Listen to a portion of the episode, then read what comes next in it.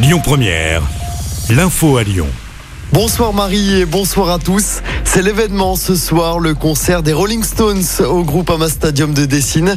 Près de 50 000 personnes sont attendues au Parc OL.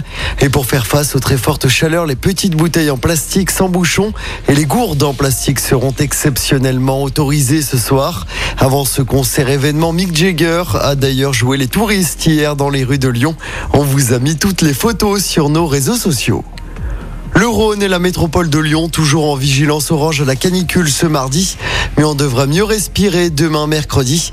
Météo France annonce des risques d'orage et de précipitations en deuxième partie de journée. Une grève à la raffinerie de Fézin est prévue jeudi prochain. Cela fait suite à l'incendie du 9 juillet dernier où les torchères ont été activées après un incendie qui avait entraîné une coupure générale d'électricité. La CGT estime que le pire a été évité grâce au personnel. Il réclame donc des augmentations de salaire. Des perturbations sur la ligne T1 du tramway à Lyon en cause des travaux d'aménagement sur le secteur Pardieu. Conséquence, le T1 circulera uniquement entre Debourg et Gare Pardieu du 25 juillet au 12 août. Les arrêts de Thiers-Lafayette à IUT Fessine ne seront pas desservis pendant cette période. L'examen du projet de loi pour aider à faire face à l'inflation a repris à l'Assemblée nationale.